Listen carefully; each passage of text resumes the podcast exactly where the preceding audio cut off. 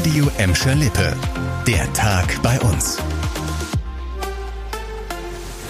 Mit dir Kübner, hallo zusammen. Die Stadt Gelsenkirchen will mit einer doch eher ungewöhnlichen Methode gegen Müllsünder, Vandalen und Krawallmacher vorgehen. Um solchen Leuten auf die Schliche zu kommen, setzt die Stadt auf einem Spielplatz eine neuartige Radartechnik ein, die den kommunalen Ordnungsdienst unterstützen soll. Lena Klitzner stellt euch das Ganze mal genauer vor. Lärm, Müll und Dreck. Vor allem nachts gibt es immer wieder Beschwerden von Anwohnern. Deshalb soll am Spielplatz an der Robert-Koch-Straße in der Gelsenkirchener Innenstadt die neuartige Radartechnik bald zum Einsatz kommen. Das System wird an einem hohen Mast befestigt. Es erfasst anonymisiert Personen und deren Bewegungen. Gibt es Auffälligkeiten, soll der KOD so schneller eingreifen können. Das Radarsystem kostet rund 60.000 Euro. Wann genau es installiert wird, konnte uns ein Stadtsprecher auf Nachfrage noch nicht sagen.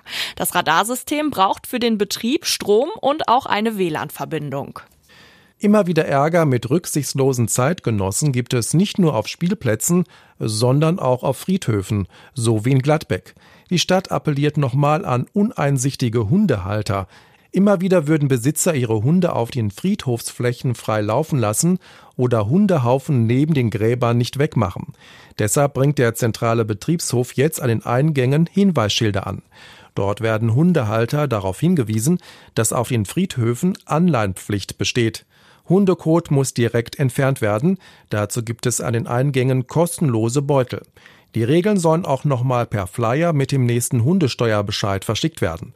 Die Stadt Gladbeck ruft Besucher und Hundebesitzer auf, sich respektvoll auf den Friedhöfen zu verhalten.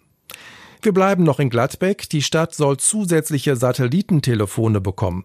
Das hat der Kreistag beschlossen. Damit zieht der Kreis eine Konsequenz aus der Hochwasserkatastrophe im Juli vergangenen Jahres. Damals hatten Handys und Festnetztelefone teils nicht funktioniert, weil der Strom ausgefallen war. Satellitentelefone funktionieren unabhängig vom Mobilfunkempfang. Laut WAZ hat die Feuerwehr Gladbeck schon drei dieser Satellitentelefone. Mit den zwei neuen Geräten sollen bei einer Katastrophe Führungskräfte von Kreis und Stadt miteinander kommunizieren können. Zum Schluss mal wieder das Thema Schalke. Da muss ja auf der Geschäftsstelle in diesen Tagen besonders viel Betrieb sein. Verträge von alten und neuen Spielern werden ausgehandelt und unterschrieben. Heute hat Schalke in der Torwartabteilung Tatsachen für die neue Saison geschaffen. Ein vielversprechendes Talent hat der Bundesliga-Aufsteiger unter Vertrag genommen. Justin Hekeren wechselt vom Regionalligisten Rot-Weiß Oberhausen nach Gelsenkirchen. Der 21-Jährige hat einen Dreijahresvertrag unterschrieben.